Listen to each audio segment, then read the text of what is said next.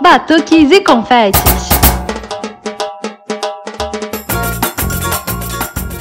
Olá, pessoas! Aqui é a Nath Fischer do Batuques e Confetes. Oi, gente! Aqui é a Gabi Moreira e nós chegamos ao nosso episódio 85, Nath.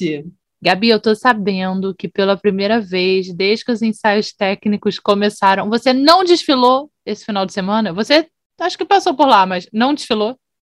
Pois é, Nath, esse fim de semana aí que passou, eu resolvi ver os ensaios técnicos de um outro lugar. Estava lá na frisa, lá nas arquibancadas, por ali, assistindo os ensaios técnicos. Nath, levamos umas comidinhas, eu e meu grupo de amigos. Olha, eu encarnei a tia do Leandro Vieira. Virou tia do Leandro, amiga? Exatamente, entendeu? Pô, não, tem que levar comidinha, porque, Nath, vou ser sincera, esse, esses ensaios técnicos que eu fui, cara, não tem muita oferta de comida. Então, gente, tem que levar o farnelzinho de casa, entendeu? A propósito, Leandro, beijo, hein? E, amiga, para a semana que vem, qual é a sua perspectiva de ensaios? A princípio, eu vou fazer um ensaio, mas nunca se sabe, né? Se rolar mais um convite, a gente faz mais de um ensaio. A agenda tá aberta aí. A agenda está aberta e eu estou analisando os convites que podem surgir por aí, gente. Então, a propósito, se vocês precisarem de baiana, só falar comigo, fechou? Olha, por falar em baiana, tem tudo a ver com nossa entrevistada de hoje, né? Gente, eu consegui convencer a Nath da gente conversar sobre esse mundo das baianas. Ah, Gabi, você falando assim, parece que eu sou encrenqueira que não quero baiana aqui, né? Mentira, cara. Amei a entrevista, adoro, queria rodar também. Gente, vocês escutaram, né? Tá gravado, né? Então, acho que em breve a Nath vai estar tá rodando por aí, né, não, Nath? Olha, queria, não quer dizer que eu vou, né? Eu tenho que conciliar minha agenda também com os blocos na rua. Tá bom, Nath, tá bom. Mas, gente, enfim, a nossa convidada dessa semana é a Luciana Peçanha, né? Que é baiana em várias escolas de samba, né? Eu conheci ela assim, entre uma rodada e outra, a gente se conheceu. Ela já foi coordenadora também de algumas escolas de samba, foi também do grupo Divinas Damas, né? Que ela coordenou esse grupo por um tempo e ela vai contar tudo pra gente. E a gente até vai dar umas dicas aí, né, pessoal? Que, como é que é a vida de baiana, tudo, vocês vão entender por que, que eu gosto gosto tanto de ser baiano. Olha, a entrevista foi tão legal que eu estou até revendo, né, isso. De conciliar. Quem sabe não sobra uma horinha aí para rodar. Acho que intendente fica mais fácil. Pois é, Nath, ainda mais que é depois, vai ter esse Carnabril aí, né? Que eu vou pegar o, o nome lá que o La Rosa falou pra gente, né? Nosso afilhado maravilhoso. E depois do Carnabril, tem o fim de semana do desfile das campeãs, que vai rolar, gente, muito desfile lá em Tendente. Então, Nath, acho que dá para conciliar essa tua agenda aí. Acho que essa é a deixa, o Carnabril. Boa, é isso aí.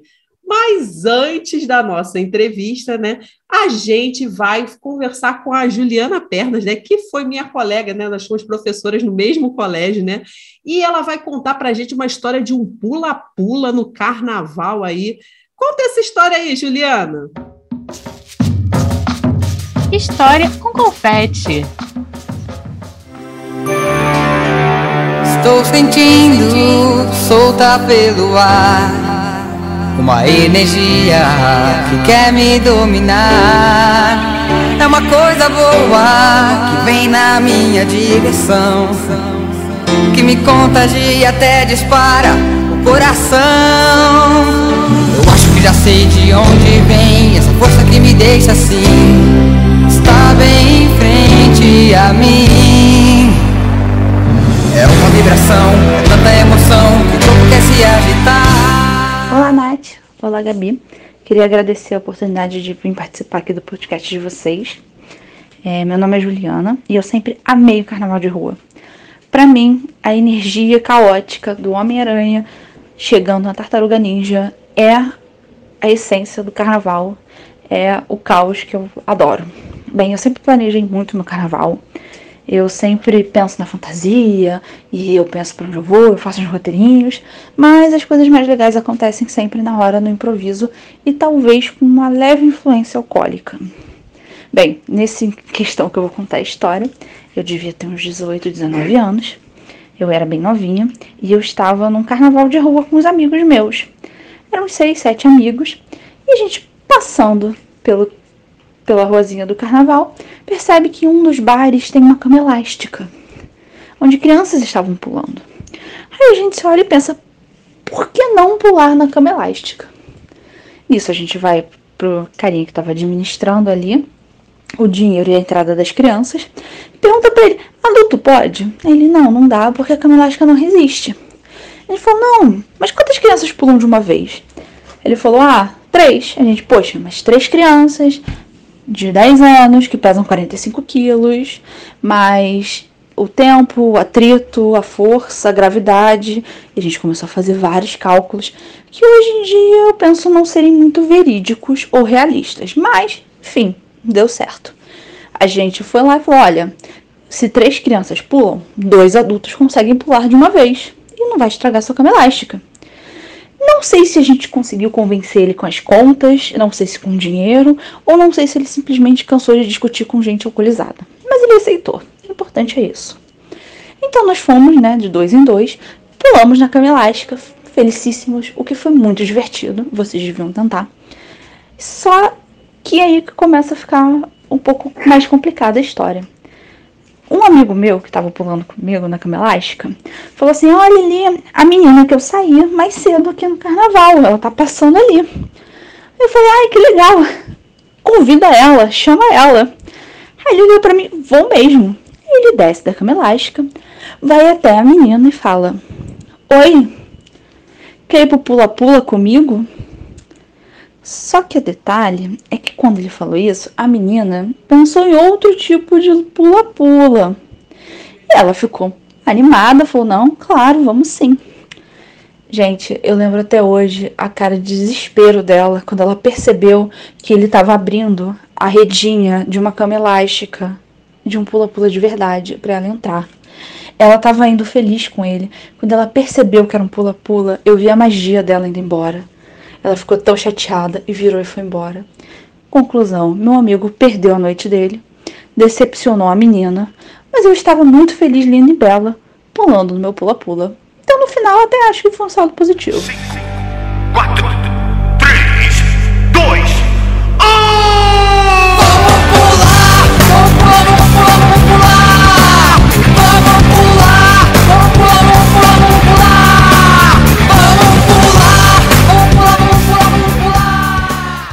Olha, Juliana, eu acho que a expectativa não era bem esse pula-pula, esse remelejo, né? Mas eu acho que essa experiência do poli-pula-pula, do poliamor no pula-pula, no carnaval, deve ter sido interessante também, né?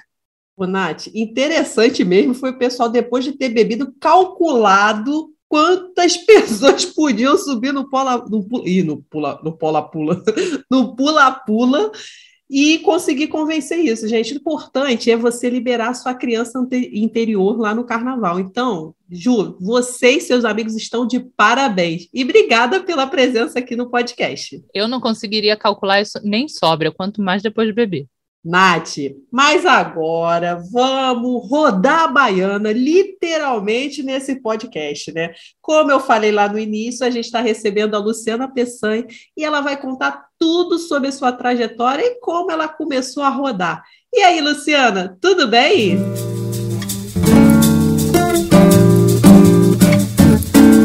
Baiana que entra no samba só fica parada. Não canta, não samba, não bole nem nada. Não sabe deixar a mocidade louca. Baiana é aquela que entra no samba de qualquer maneira. Que mexe, remexe, dá nó nas cadeiras e deixa a moçada com água na boca. Olá, boa noite, queridas. Tudo bem, graças a Deus, na paz do Senhor. Estamos aí aguardando ansiosamente os desfiles, porque carnaval nós já tivemos, né? Estamos aí aguardando, graças a Deus, e contando que vai ser uma grande festa. Esse ano tá muito esquisito, né? Esse carnaval que não é carnaval, carnaval que não foi carnaval, eu não sei, mas eu tô perdida no tempo e no espaço. Tá muito, tá muito esquisito. E, e o que que acontece? A gente que tem uma vida que não é somente carnaval, essa mudança trouxe assim alguns assim, umas coisas que deixou a gente bem sem jeito, porque nesse momento o nosso foco nunca foi carnaval. Era justamente esse momento que a gente fazia a vida andar, né? É, organizava tudo para que quando chegasse agosto, setembro, para que a gente pudesse voltar né, ao ritmo intenso. Mas houve essa mudança e a gente está tentando se adequar. Né? A gente pula essa fogueira porque tem trabalho, tem faculdade, tem família, tem casa, tem filho e tem os ensaios. É. Hoje eu estava comentando isso no trabalho, né? falei, cara, esse ano vai passar voando, porque um ano que começa maio, depois do carnaval, o ano vai passar, a gente nem viu. Verdade. Aí tem eleição, tem Copa, que já são coisas que fazem. E a Copa no final do ano também, gente, vai ser uma loucura. O Rock in Rio. E o Rock in Rio. Tem Rock in Rio. Passou, é. o ano já passou e a gente nem viu. Vai ser tipo assim. Verdade. Então, mas acho que no final vai dar tudo certo. Se Deus vai, quiser. de repente pega, né, ter dois carnavais assim. Eu acho que eu não ia reclamar, não. Verdade. Luciana, deixa eu te perguntar, né? A gente deu esse esquenta aqui, mas a gente tem uma pergunta clássica para começar o podcast que a gente não consegue se desapegar dela, assim. Que é como é que o carnaval entrou na tua vida? Como é que o carnaval entrou na minha vida? Eu acho que eu já nasci carnavalesca, porque eu venho de uma família do DNA mangueirense, a família toda DNA mangueirense. Tive pai baluarte, tive mãe da velha guarda show, tive irmã passista, tive tio ritmista, todos da mesma escola. Estação Primeira de Mangueira. E era um natural. Né? É, com 10 anos, é, a ala da Mirim da Mangueira já aceitava, então com 10 anos lá fomos nós. Entendeu? E assim, mas é, entrei na ala Mirim da Mangueira, mas já desfilei em outras escolas, porque com 14 para 15 anos eu conheci o Acadêmico do Salgueiro, aonde me apaixonei. Mas eu sempre tive uma curiosidade muito grande de conhecer o mundo do carnaval, né? Não poderia ficar só numa escola. Eu pegava tópicos mais interessantes de todas as escolas e fui fui me aventurando. E já fazem isso. Comecei com 10 anos, quer dizer, sou uma mulher hoje de 50, então há 40 anos atrás. Como baiana, foi com 12 anos. Né? Foi meu primeiro carnaval como baiana, também na Estação Primeira de Mangueira, com 12 anos, mas já fui passista em outras escolas, já me aventurei a ser porta-bandeira, entendeu? Já saí em ala das damas, enfim, já saí em ala da comunidade, o único lugar que eu nunca saí foi na bateria. Isso ainda não. Ainda não. Isso que eu ia falar, tá em tempo ainda, hein? Com certeza. Com certeza. tem, tem ideia do instrumento? A gogô, gosto muito. É, o som da gogô é muito gostoso, né? Aquele tim, tim, tim. Da gogô, gosto muito. Não, e Luciana, você falou da escola menina. Eu sou fascinada, assim, talvez por eu ser um pouco de fora das escolas de samba, né? Mas estou fascinada com o trabalho das escolas meninas de plantar aquela sementinha ali, né? Eu acho muito legal ver aqueles toquinhos fantasiados sambando, é lindo demais. Isso, é, é todo um trabalho. Nem todas as escolas de samba que tem a, a ala mirim fazem um trabalho tão voltado e, é, da forma assim mais contundente. Né? Eu conheço escolas mirins que só se reúnem é, faltando três dois meses para o carnaval. Em contrapartida, eu venho de, de um, uma experiência com outras escolas mirins, a da Mangueira, do Salgueiro, entendeu? A Pimpolhos da Grande Rio faz um trabalho maravilhoso, entendeu? É, com a escola Mirim, sabe? Então, é, é um aprendizado. Escola Mirim é um aprendizado e Ala Mirim também. Hoje, a ala mirim, são poucas as escolas que querem ter esse trabalho de, de manter uma ala mirim. Né? Eu dou um salve aí para o Império Serrano, que, que é expert, tem uma ala mirim fantástica, coordenada pela Débora, entendeu? onde meus filhos já desfilou na ala mirim do Império, hoje meu filho tem fazer 22 anos, e desfilou na ala mirim do Império, porque ele é imperiano. Entendeu? E, e assim, é, é, é uma escola. Alamirim, Escola Mirim é, é uma escola, uma escola que rende bons frutos.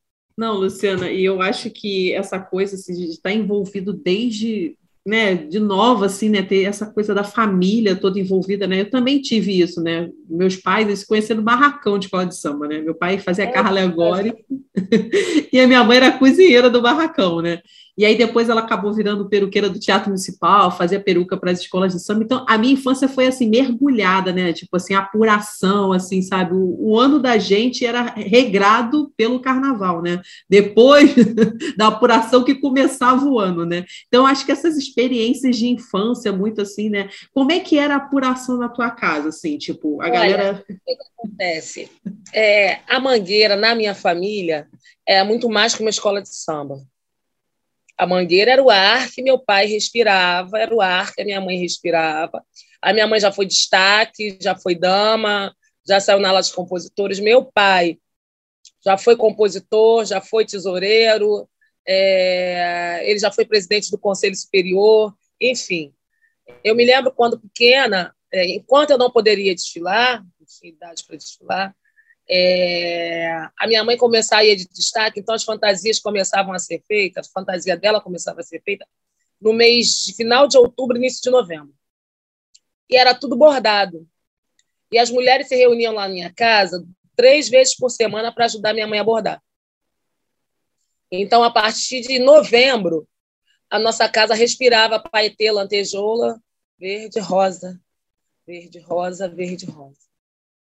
Então, assim, o mundo parava. Quando chegava no mês de fevereiro, então aí que tudo parava mesmo, entendeu? Porque se respirava mangueira. Eu me lembro que no carnaval, é, por muitas das vezes eu ficava com a vizinha, porque a família toda ia desfilar. Aí minha mãe deixava a gente com a vizinha, que nem era envolvida com samba. Quando nós passamos a desfilar, eu com 10 anos, então, quer dizer, aí já ia todo mundo, porque eu sou a filha mais nova. Já ia todo mundo. E a apuração, a apuração era, era a parte mais maravilhosa, porque a gente acordava cedo, né? Separávamos as camisas, eu, meu pai, minha irmã, bandeira da mangueira, e quando dava meio-dia, a gente partia para o Maracanãzinho, onde tinha apuração, que na época era no Maracanãzinho, né? Era muito bom, muito engraçado, era uma festa sadia das torcidas, entendeu? Depois passou para a Praça da Apoteose, cheguei a ir também, e assim, era muito maravilhoso, lembranças maravilhosas que eu tenho, né, do, do, do período carnavalesco, aonde é, a gente nunca torcia para a escola se dar mal, a outra co-irmã se dar mal. A gente torcia muito para a nossa se dar bem. Para Mangueira se dar bem, na época Mangueira se dar bem. Não, eu acho que é muito isso, né? Do carnaval tem muito isso, né? A gente tem aquela rivalidade, mas assim, a gente está desfilando ali. Mas a gente nunca fica feliz quando lá o carro quebra, acontece um problema com outra escola e o pessoal é muito solidário mesmo, principalmente ali na concentração, Verdade. né? Eu acho que tem esse senso de comunidade, né? Tem, tem, tem esse senso de, de, de, de comunidade, tem esse senso de partilhar, né? esse senso de irmandade, de, de, de torcer para que tudo corra bem. É, é claro que para a gente ocorra melhor, mas que para todos bem é sempre, sempre, entendeu? Mas que fique tudo bem para todo mundo. Tudo bem, mas bem, bem, bem mesmo pra gente. Não, pra gente. Não, falei que tudo muito melhor pra gente. E pra eles bem. É isso. Não, esse negócio da apuração, né? Assim, eu lembro que, nossa, aqui em casa era meu avô, sempre falou isso, meu avô era salgueirense roxo, mas daquele salgueirense que o salgueiro foi sempre roubado. Sempre roubado, então, salgueiro. Sempre roubado. Esse ano era o Salgueiro Vasco. Eu falo, Gente, eu acho que são duas torcidas que se completam também, porque eles sempre são roubados. E aí ele, a apuração era o ato de todo mundo parar para zoar o meu avô, porque todo ano era o mesmo discurso. Nunca mais eu vejo isso. Viro duas noites vendo para o meu salgueiro ser roubado. E aí no ano seguinte ele estava virando a noite. Então, assim, era aquele momento de. E as pessoas, ele tinha amigos que ligavam para ele para zoar ele com a história do salgueiro roubado. É. A bem da verdade é assim: é, é, como mangueirense, meu pai sempre sabia quando a Mangueira fazia um bom desfile. Ele sempre sabia. Mas, independente da Mangueira fazendo um bom desfile, ele todo ano ia. Importava. Ele tinha que torcer para a Mangueira. Entendeu? Tinha que torcer e vambora, gente. Quando eu cresci, 14 Pode anos. Ter eu... aquele ano que o desfile da Mangueira não foi tão bom, mas das outras não foi tão bom também, né? Então tá ali. Exatamente. entendeu? Mas ele sempre teve consciência. Meu pai sempre teve consciência de que quando estava muito bom e quando não estava. Quando eu completei 14 anos, eu conheci a Acadêmicos do Salgueiro. Eu já tinha desfilado como baiana, na Mangueira, como ala mirim, ala comum, que eu sempre fui muito grande. Então, passava batido. Entendeu? Esse negócio de fiscalização, e sempre fui muito grande. E eu me lembro que eu fui fazer o cabelo para fazer 15 anos, fazer o teste de cabelo, e a cabeleireira falou: Nossa, você é uma preta tão alta. O Salgueiro está precisando de mulheres negras altas para poder fazer desfile. Eu falei: Quer saber? Eu vou é lá. Ah, você vai lá domingo, quatro horas da tarde. Aí eu tinha falado para o meu pai que eu ia para a missa, eu ia para a igreja né? Porque ele não podia, não existia outra escola de samba que não fosse a Estação Primeira de Mangueira. Aí eu falei para ele que eu ia para a igreja. Aí eu fui, arrumadinha lá para a quadra do Salgueiro para fazer o teste para sair na ala das cabrochas, porque tinha teste para entrar para a ala do comunidade do Salgueiro. E eu fiz o teste, passei. Aí dali eu abri o leque e fui de tudo um pouco. Isso em 1988. Mas, Luciana, eu quero te perguntar agora que você falou no início da tua experiência de porta-bandeira. Como é que foi essa? Menina, foi, foi por quê? Porque eu, eu, eu sempre gostei. Na verdade, eu gostava de rodar. Aí eu, eu, eu entrei no Salgueiro com 14 para 15 anos e virei dama e depois baiana. Já fui cabrocha. E quando eu me tornei dama, porque primeiro eu fui baiana no Salgueiro para depois me tornar dama. É, eu me tornei muito amiga da, da presidente da ala das baianas, que era a Dona Ivone, mãe da segunda porta-bandeira Taninha. Então a Taninha já foi me dando dicas, me deu né, trejeitos, essas coisas todas, e me deu a oportunidade um dia. Eles faziam showzinhos por fora de substituí-la para substituir, porque tinham mais, mais de um show para fazer. E assim foi dando. Assim eu virei porta-bandeira. Já fui porta-bandeira de bloco, porta-estandarte, do Bloco Império do Gramacho, em Caxias.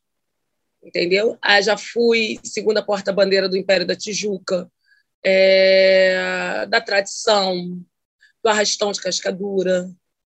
Foi muito divertido, mas verdadeiramente não era minha praia. Eu gostava de rodar. Entendeu? E eu estava numa fase assim, que eu já estava com meus 19, 20 anos.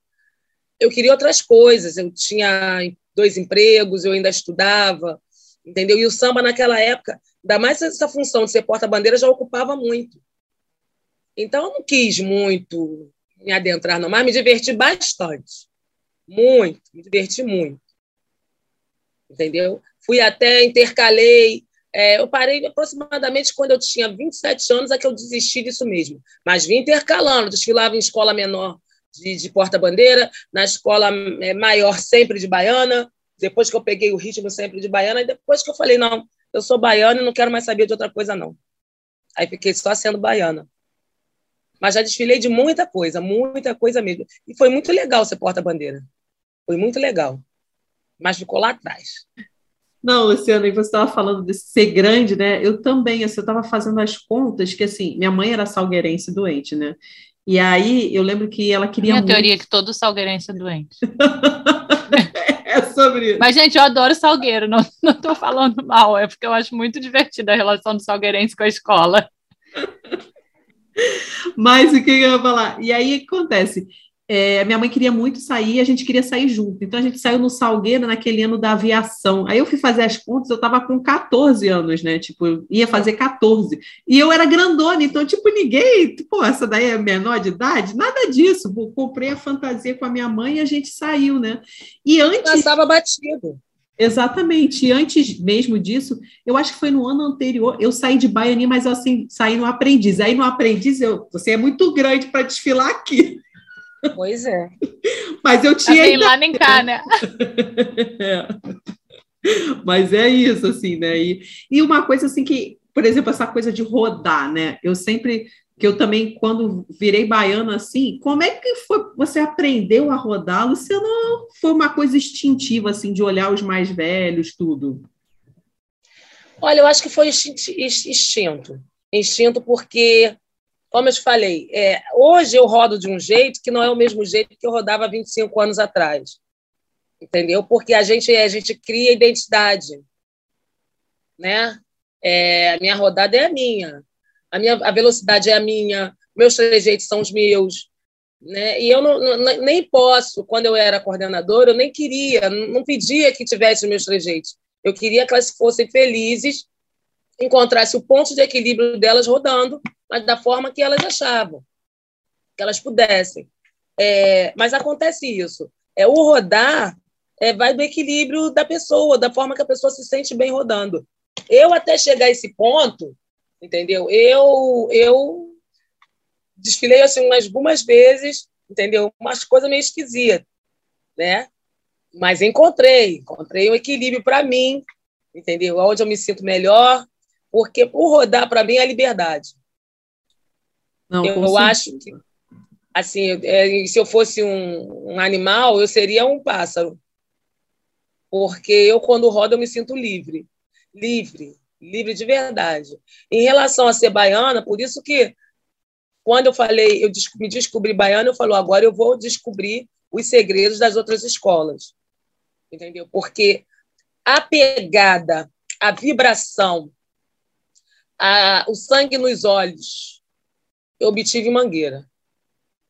O glamour, a alegria, a felicidade, eu obtive no Salgueiro a técnica, a disciplina, entendeu? E o equilíbrio eu adquiri desfilando de baiana na Imperatriz Leopoldinense. Na Avenida de Vila Isabel, eu adquiri a leveza, né? a leveza e a liberdade, entendeu? E nas outras escolas, eu só aumentei a, o prazer e a satisfação de desfilar como baiana. Eu já desfilei baiana em diversas escolas, não só do grupo especial, mas escola muito da Intendente Magalhães, do grupo de acesso, entendeu? Isso tudo é tipo um estudo. Eu peguei um pouquinho de cada escola, sabe, de cada é, coisas que eu vivi, é, baianas que eu convivi, para eu chegar até o meu ponto de equilíbrio.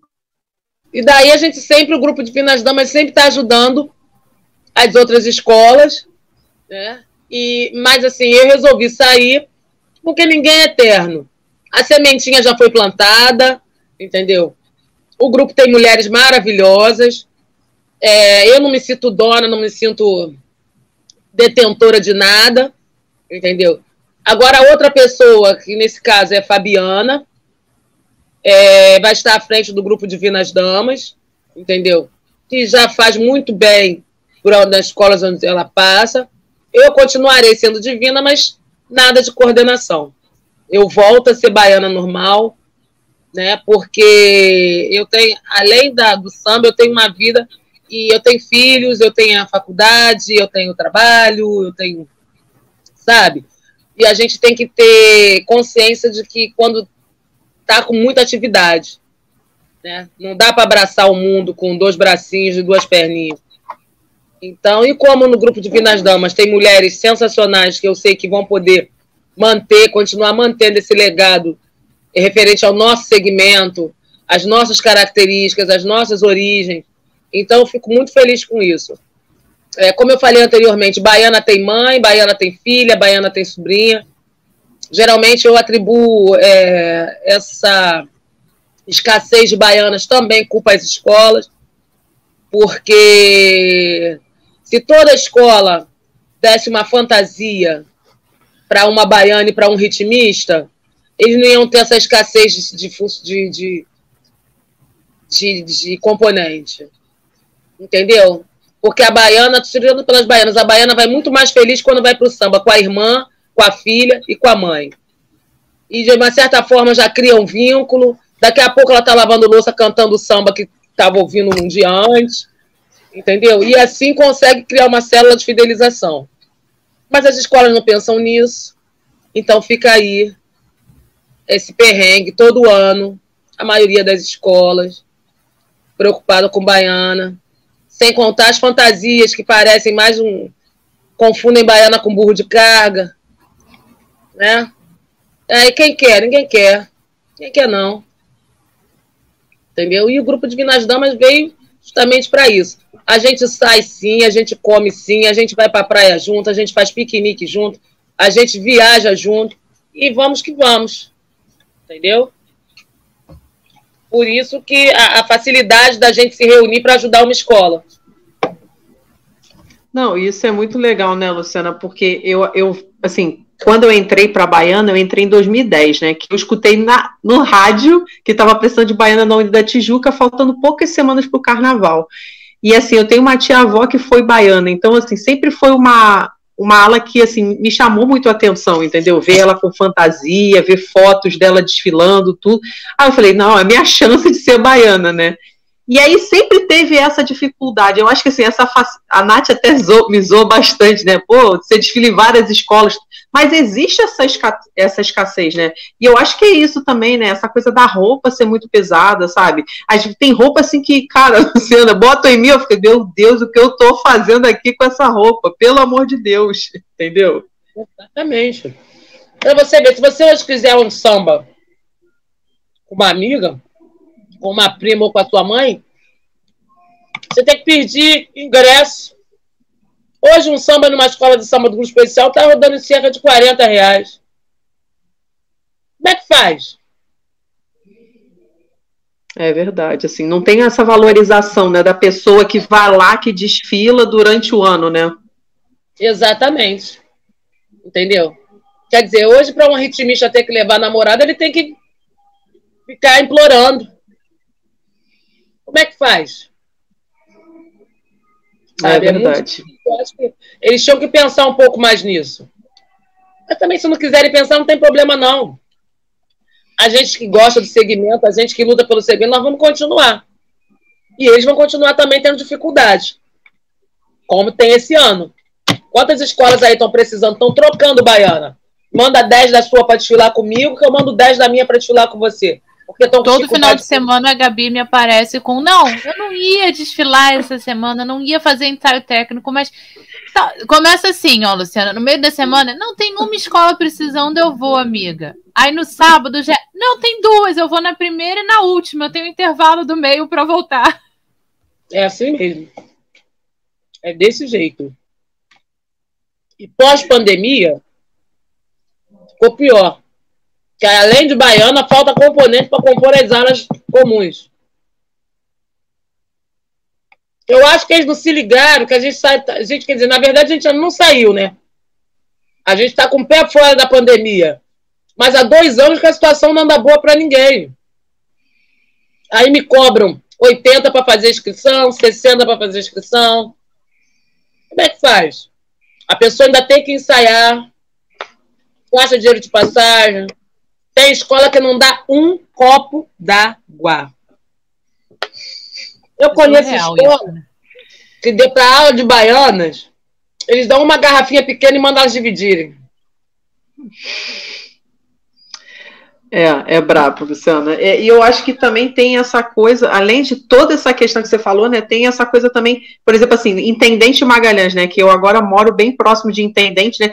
Que o último carnaval teve um dia que eu desfilei em cinco escolas, né? Porque não tem baiano o suficiente, está sempre precisando. É só você chegar de branco lá e coloca a roupa, entendeu?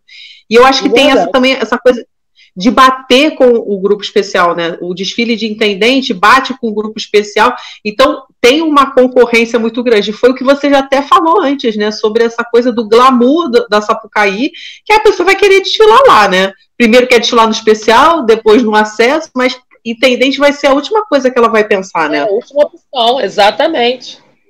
Entendeu? Aí chega lá na intendente. Não tem um banheiro decente, entendeu? É aquela confusão de todo ano. Aí mesmo que as mulheres não têm condução, entendeu? Para embora da internet é o ó. Exatamente, é bem complicado. Para quem está de longe é bem complicado. Ninguém quer ir. Entendeu? Ora tem os diretores também, né, que estão estressados, tem a gritaria. A única Aí... vez que eu cheguei pertinho de desfilar, assim, foi uma vez na hum, Raízes do Salgueiro. Eu participava de um bloco que ensaiava lá, né? E a gente quase foi desfilar com eles. Só que o que, que aconteceu? O bloco saía no dia seguinte, de manhã. A gente que era da diretoria tinha que chegar na pracinha de onde eles saíam, seis e meia, sete horas. E o eu desfile... já no Raízes, no Raízes da, que era Raízes da, do Salgueiro e virou Raízes da Tijuca. Isso. Eu, eu, quando a gente foi, acho que era Raízes da Tijuca já. Mas assim, eu sei que a hora que a gente tinha para sair de intendente, chegar lá para montar o bloco, a gente acabou desistindo, que a gente ficou pensando como é que a gente vai voltar de intendente para botar o bloco na rua três, quatro horas depois. De verdade. Quer dizer, e é isso. É, hoje o carnaval tá, tá bem complicado, ninguém quer desfilar na intendente, ninguém quer. Antigamente era só baiana, não, mas agora ninguém quer. Baiana não quer, é, é, é componente não quer, entendeu? Eles estão dando a fantasia grátis, não querem. As pessoas não querem.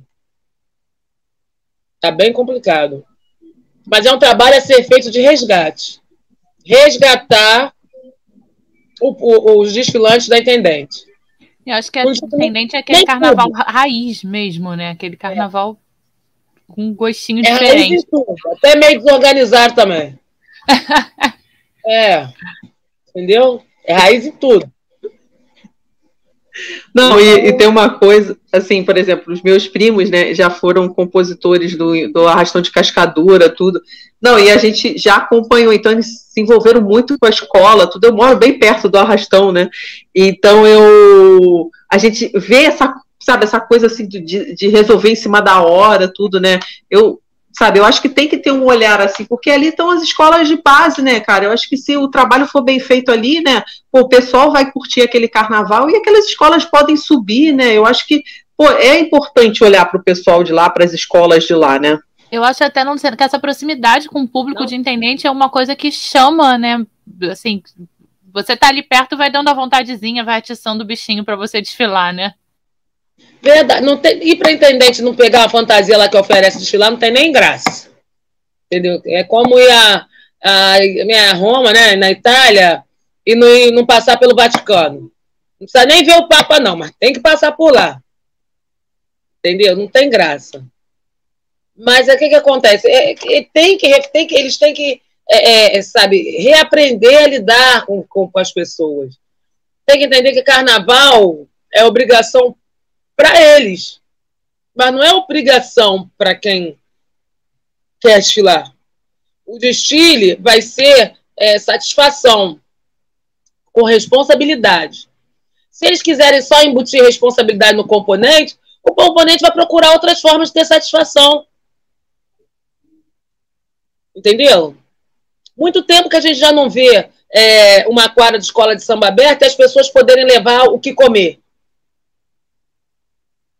Aí tem que ser tudo comprado na quadra. Geralmente uma comida ruim é beça. É. Aí como é que faz? Tem umas coisas que é umas gororó. A mesa de baiana é muito mais farta. Mesa de baiana é uma mesa farta. Entendeu? E outra coisa, se nas baiana se reúne, vão para uma escola de samba, até que o grupo de Vinas Damas era assim. Vamos para qual escola de samba? Convidar a gente. A gente só é baiano somos convidados. Convidaram a gente para ir na escola de samba X. Então já sabe, ó, vamos levar nossos petiscos, nossos negócios. Se a escola de samba tiver comida, bem. Mas se não tiver, muito bem também. Entendeu? Se tiver bebida para vender, bem. Se não tiver, a gente leva, a gente sempre leva nosso vinho, nossa batidinha, e a gente deixa para comprar cerveja na escola. Mas eu já cheguei em escola também que venderam uma cerveja que nem o nome a gente sabe direito. Falar em cerveja, Luciana. Nath, nesse carnaval ainda teve uma experiência. Mar... Que carnaval que não foi carnaval com uma cerveja ainda, não, Nath? Nossa, eu paguei 10 reais numa cerveja que cheguei lá, não tinha cerveja que eu pedia. Aí me deram aquela ah. Tiger, gente, que coisa horrorosa. Paga 10 reais naquilo, pelo amor de Deus. Eu me senti assaltada, mão armada, assim, com a arma no, na cintura. O negócio parece que jogaram água dentro da, da cerveja. Aí Taipava é gostosa, perto da Tiger. Se você fosse divina, já não ia passar esse aperto. Não. É. A gente leva a nossa batida, a gente leva tudo. Nosso Danone. Tudo ok. Não, Se e tem a Tiger bem- passa longe. Oi? E a Tiger passa longe. Não, a gente não, a gente não se dá. Entendeu? A gente é pessoal a gente, não, a, gente, a gente não quer relacionamento sério com o pessoal, não. Esses nomes dessas cervejas assim, engraçadas, não dá. Dá não. Ah. É isso, Não, não, Luciano, uma coisa que eu também gosto muito, né? Eu acho que você até comentou, né, do, do Divinas, tudo, né? São os, são os figurinos, né, cara, assim, né? Para as saídas, tudo, né? Essa preparação, tudo. Como é, assim, uma coisa que eu penso muito, né, com podcast, a gente conversa muito aqui com o pessoal de bloco também, é aquela pesquisa, né? Pra, pô, não pode ficar muito pesado pro bolso para todo mundo fazer, né? Como é que vocês decidem, né, os figurinos da- dessas roupas, assim, de saídas, né? Não do desfile, mas de saída para outras escolas, tudo. Olha, no caso de Divinas Damas, era eu que decidia tudo. Obviamente que eu pedia opinião. Então, o que, que eu fazia? Eu ia para Shopping Vida, na Dutra, ia para Madureira. Aí, se eu, eu bati o olho no tecido, falava, esse tecido dá. E às vezes não era nem tecido para fazer roupa, era tecido para fazer lençol, era tecido para fazer cortina. Eu falava, tá num preço bom. Tem que ser bom mesmo. E aí eu perguntava pro vendedor: esse tecido solta tinta? Não, não solta tinta, então esse serve. Eu não podia soltar tinta. Porque baiana é uma mulher prática que joga na máquina e bota para lavar. Então, se a gente for comprar tecido muito repuscado, vai dar mais trabalho. Entendeu? Então, quer dizer, eu comprava em quantidade. Tecido em quantidade, por exemplo, pro ano, pro ano. Os Divinas Damas não repetia roupa né? Mas a gente tinha essa flexibilidade de estar trocando blusa, pano de cabeça, saia, entendeu? As sa- nossas cores é preto, amarelo, vermelho e laranja. E o branco, obviamente. Então a gente temos uma saia multicor, temos a saia branca e a gente sempre mescla, por, é, é, preza por fazer o colorido. Então no nosso guarda-roupa já entrou roxo, já entrou amarelo com verde, já entrou lilás com amarelo, já entrou coral com verde claro, entendeu? E sempre a gente sempre acertou, nós acertamos nas cores. Por quê? Porque quando eu estava na loja tinha alguma dúvida, o que, que eu fazia? Tirava uma foto do tecido, mandava para o grupo das divinas, eu falei, o que, que vocês acham? Aí todo mundo, vai ficar bom, vai ficar bom. Eu ia lá, comprava, entendeu? É, decidia o modelo, sempre com pano de cabeça. Aí eu orçava, tipo, porque nós temos teto. Roupa de divina não pode passar de 50 reais. Entendeu? Não pode passar. Então a gente tinha que adequar tecido à costureira. É, nós já tivemos roupas que foram feitas pelas próprias divinas, que no nosso grupo nós temos costureiras, e grande parte das roupas foi feita lá em Niterói. Justamente com aquela amiga que eu falei, que foi porta-bandeira do Salgueiro, Taninha, filha de Dona Ivone, então hoje ela é dona de um ateliê. Que ela costura para a maioria das escolas de Niterói, para muitas escolas aqui do Rio. Então, toda vez que eu chego lá, a toque de caixa, ela para o que ela está fazendo e faz a roupa para gente. Entendeu? Para poder dar tudo certo. Porque o segredo é a gente se planejar para poder dar tudo certo. O meu planejamento era sempre, tipo assim, eu tinha certeza que 90% estava tudo certo. Os outros 10%, se não desse certo, mas pelo menos é, os outros 90% cobriam os 10% que não deu certo. Sabe? E assim também era como quando eu, eu é, coordenei ela de baiana. Eu era muito chata. Porque eu me jogava dentro do barracão na última semana do carnaval. Eu queria ver como é que estava o andamento da escola da minha roupa. Queria. Teve uma escola faltando uma semana do carnaval, eles estavam esperando ainda chegar material. Aí eu tive que falar, vocês não estão vendo que não vai chegar material nunca porque não tem dinheiro? Então vai fazer com o que tem aqui. Vão parar, vão botar o pé no chão. Não vai chegar o que vocês querem, porque não tem dinheiro. Não tem dinheiro nem para o básico, para o que, o que conta a ponto, que dirá porque não conta. Então vamos fazer com o que tem aqui. E a roupa foi feita três dias antes do carnaval. A roupa da aula das baianas. Então era muito chata, muito chata mesmo. Entendeu? Muito chata, porque é, algumas escolas têm o hábito de mostrar o figurino e quando chega na, na avenida, a roupa é aquela, aquele desastre, aquele horror. Ai, nem Mas me aí, fala, Luciana. nem é, me fala. Teve escola que eu vi que era uma coisa, chegou na hora, não era bem isso que eu tinha visto, não. Então, se eu tiver, se eu tiver presente na confecção da fantasia, eu já vou poder avisá-las, olha, não fica alimentando tua esperança não, que vamos igual umas palhaças. Mas o importante é a gente se divertir. Falar. Não, e o que eu gosto também dessa coisa da ala das baianas é isso, né? Desse, dessa coisa da gente trocar entre si, de uma ajudar a outra, de da gente assim, na, na hora da concentração, né, de se vestir, né? Pô, bota. Porque tem um momento que a gente não dá mais para ajudar a outra, que a gente está montada e não dá mais. Mas enquanto está montando ali, dá para auxiliar uma outra, né? Então a gente vê isso, né? Uma, uma leva o um pedaço de, de espuma, outra leva o alfinete, ah, bota aqui, conserta ali. Então isso é muito legal, né? Que aí a, a gente porque assim, a gente não, não vai brilhar sozinha, né? A gente é uma ala, então a gente tem que brilhar junto, né? o nosso o, o lema do, das Divinas Damas é, é ninguém é feliz sozinho, é impossível ser feliz sozinho. Entendeu? Então ajuda sim, é, e brilho, todo mundo anda muito brilhosa, entendeu? Todo mundo tem que estar com a cara brilhando, muitos colares, aí uma vem em Caxias alguma coisa atrás para outra, e assim a gente ia.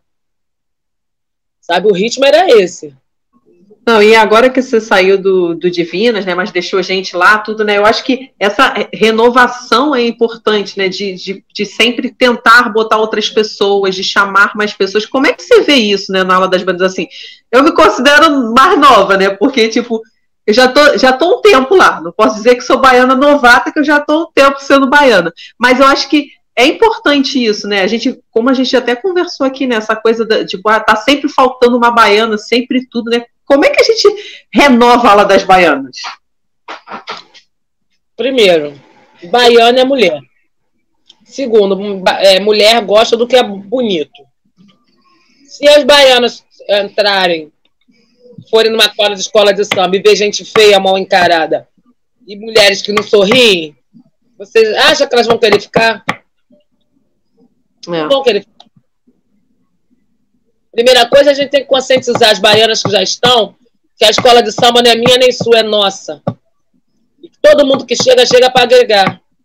Então você vai receber uma visita na sua casa, você não vai abrir um sorriso e falar seja bem-vinda? Com certeza. O segredo de tudo. E a gente sabe muito bem que essas coisas não ocorrem. Não ocorrem. E às vezes até por falta de pulso de quem lidera.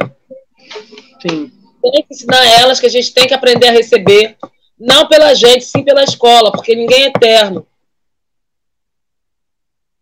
Entendeu? O nosso elo é o carnaval, o nosso elo é o nosso segmento, o nosso elo é a escola de samba na qual a gente defende.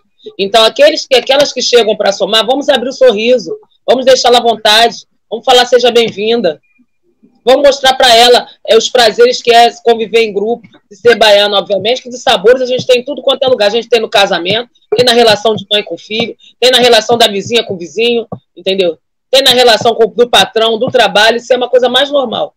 Mas ao invés de a gente ficar dando foco às coisas negativas, vamos dar foco às coisas positivas. Vamos tentar fazer ela entrar no nosso mundo e a gente entrar um pouquinho no mundo dela. Ah, a senhora tem filho? Tá, traz sua filha. Entendeu? Eu acho que esse é o início de tudo. É que eu falo, é o resgate. É o resgate. De fazer com que elas acreditem que a quadra da escola de samba é uma extensão da casa delas. A gente aprende na escola que é, nós vivemos em comunidade. A primeira comunidade é a família, a segunda é a escola ou a igreja, né? dependendo da hora. E tem que entender que a escola de samba também é uma comunidade que nós vivemos em comunidades que podem chegar quantos mais quiserem agregar a gente ou ser feliz junto com a gente. Com certeza, Luciana. Olha, nós estamos chegando aqui no nosso momento final, que é o nosso momento. Eu sempre falo para o convidado, para a convidada, que é a nossa sessão terapia. Você vai ter que arranjar. Você disse que não conseguiu aí o vinho, tomou refresco, mas vai ter que arranjar um divã aí Tá? Arranjar um divã, pessoal. Dá relaxada. Mas a gente faz uma pergunta também, que é uma pergunta que a gente faz para todo mundo. Mas aí eu resolvi dar uma adaptada, né? Para puxar a sardinha para o meu lado e para o seu lado, Luciana. O que. Então vamos embora, olha. Quero que você responda para mim o que representa ser baiana para você. Ai, liberdade. Liberdade é um misto de liberdade e felicidade. Você sabe que é, a gente, depois de uma certa idade, ainda mais a gente, que eu, no meu caso, que eu comecei muito nova. Então, passei por várias etapas. E hoje eu posso falar com os quilos a mais, com vários cabelos brancos, não tem a mesma vitalidade de 30 anos atrás. Mas eu tenho a felicidade, eu tenho mais felicidade de ser baiana. Entendeu? E não me troco por nenhuma rainha de bateria, eu não me troco por nenhuma musa, eu não me troco por nenhuma destaque, porque a única, o único segmento da escola que a gente pode ser tudo isso não só é baiana. Porque a baiana ela é musa sim, a baiana é rainha sim, a baiana é destaque sim, e a baiana é feliz pra caramba. A nossa rodada ali não, não é só uma rodada, ali a gente distribui carinho, ali a gente distribui afeto, ali a gente distribui energia positiva, entendeu? A gente troca. E principalmente a gente é feliz. Baiana é um segmento muito feliz. Por mais que as pessoas já não, não, não reconheçam e até mesmo não valorizem o nosso segmento, mas a gente é um, um grupo muito feliz. Entendeu?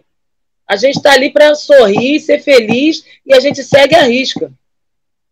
Nos permite, a gente, e mesmo que não nos permitam, a gente abre a porta e a gente vai entrar.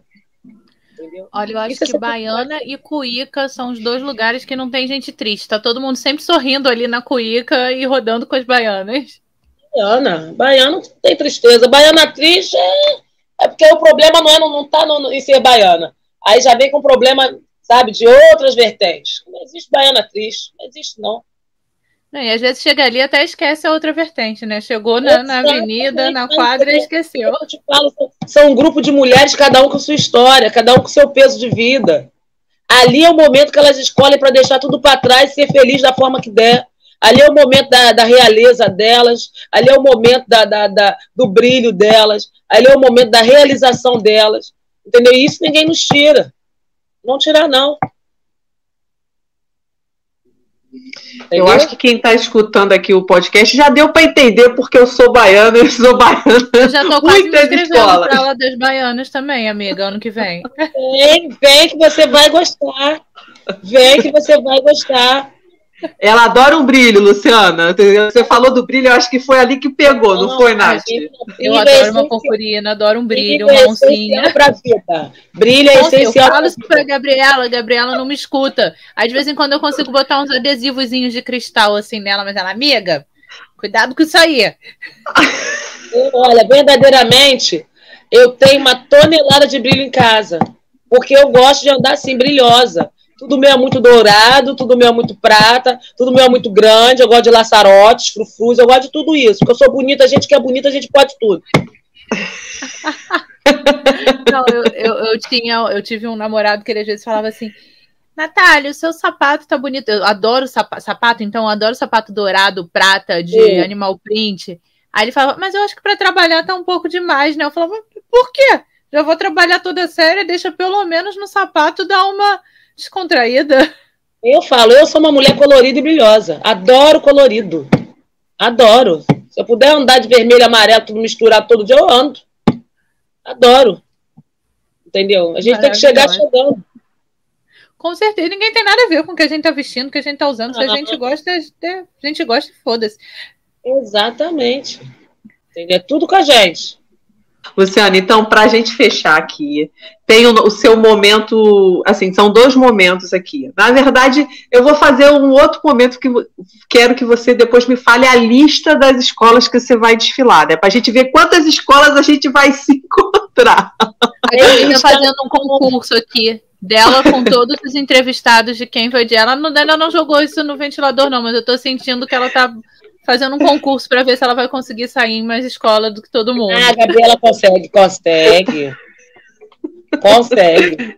Tu vai Ela vai desfilar dar- onde, por enquanto? Agora, então, que tá morando perto da Intendente Magalhães, ih, Juntou a fome com a vontade de comer. de verdade. Você vai desfilar em quantas, Luciana? Eu vou desfilar como baiana é, na Unidos de Vila Isabel, Nós estamos juntas.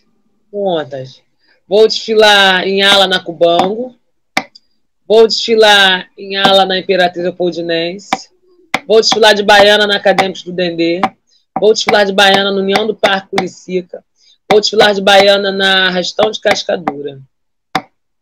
E olha, acho que vai rolar um negócio de uma escola aí, de uma águia, águia altaneira aí, não sei não. Hum, peguei a dica, peguei a dica. Luciana, olha, a gente queria agradecer esse papo, adoramos.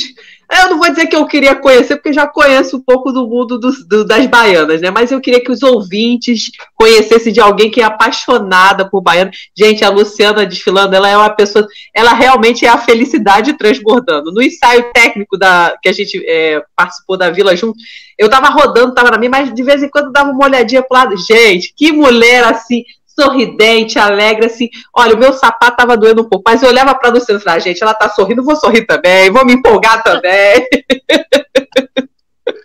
então, Ah, Luciana, muito. Jeito. Fala. Desse jeito, é, eu me realizo, eu me realizo. Eu me realizo como baiana, me realizo. Entendeu? Eu acho que o povo vai lá para ver isso, para ver a gente rodar, a gente cantar, a gente sorrir.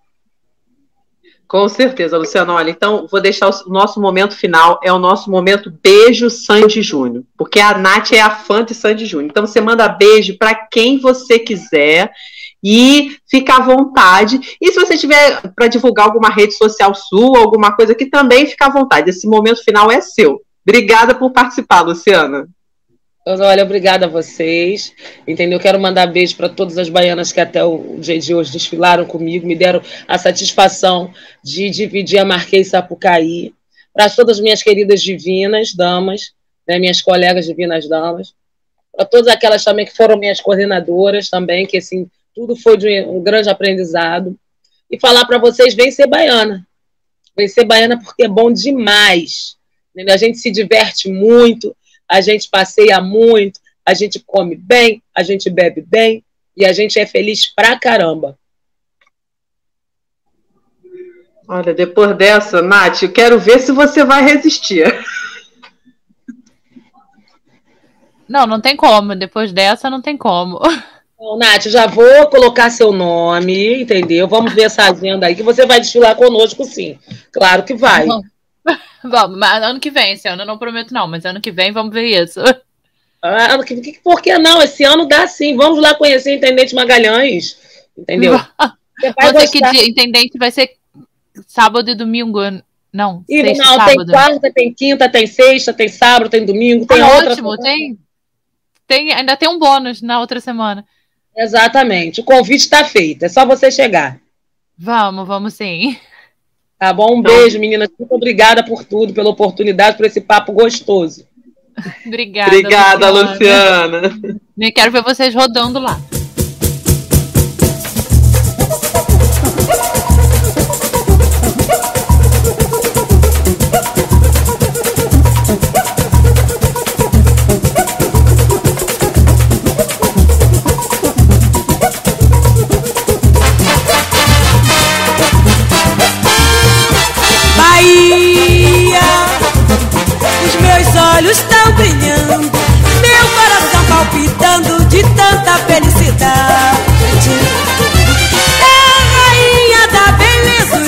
Universal, minha querida Bahia.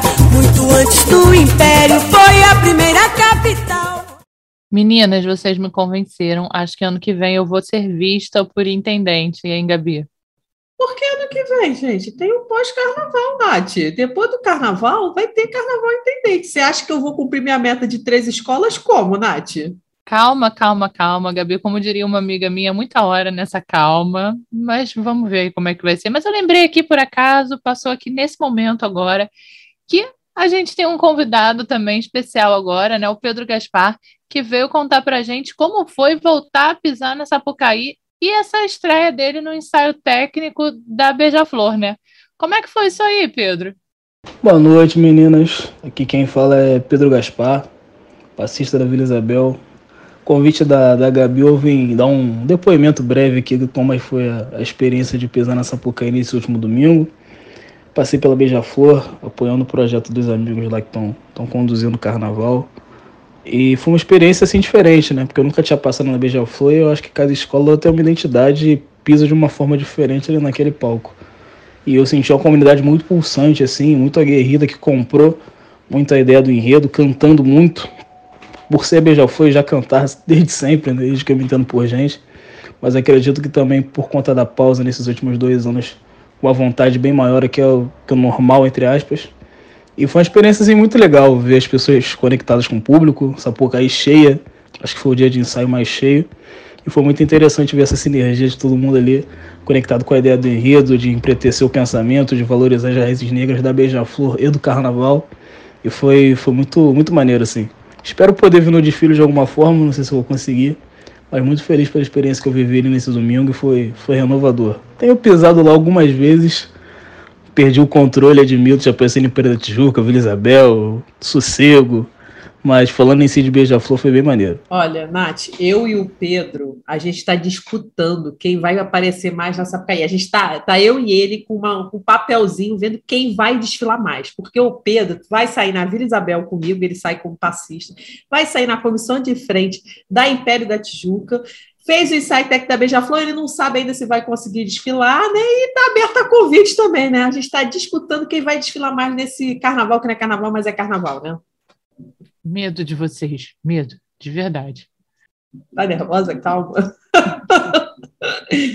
Nath, mas antes de encerrar nosso programa, estou sabendo que semana que vem nosso convidado fez uns registros assim, fotográficos internacionais, hein? Quem é esse convidado aí? Gabi, semana que vem cada frase é um flash. Mas falando sério, na semana que vem a gente vai receber o Berg Silva, né? Grande fotojornalista, assim, que está na história das fotos de carnaval, né? O Berg, se você não está ligando o nome à pessoa barra foto, o Berg é autor de fotos icônicas do carnaval, como aquela foto do Maradona no camarote com um copo de cerveja, um copo de chopp na cabeça, lembra? Então, essa foto é do Berg, com certeza você já conhece essa foto, com certeza você já viu muito meme sextando com essa foto. E o Berg Silva, autor dessa foto, bateu um papo muito legal para gente, uma aula de fotojornalismo, uma aula de jornalismo que vocês vão amar, vão babar, assim como eu fiquei babando aqui durante a entrevista. Pois é, gente. Então, por favor, vocês já fiquem de olho para a semana que vem escutarem esse papo quando for no ar, gente. Então, a gente espera vocês no próximo episódio. Tchau, gente! Beijo, gente. Até semana que vem. Oba! Lá vem pedrada! Olha beija-flor aí, gente! Chora, cavalo!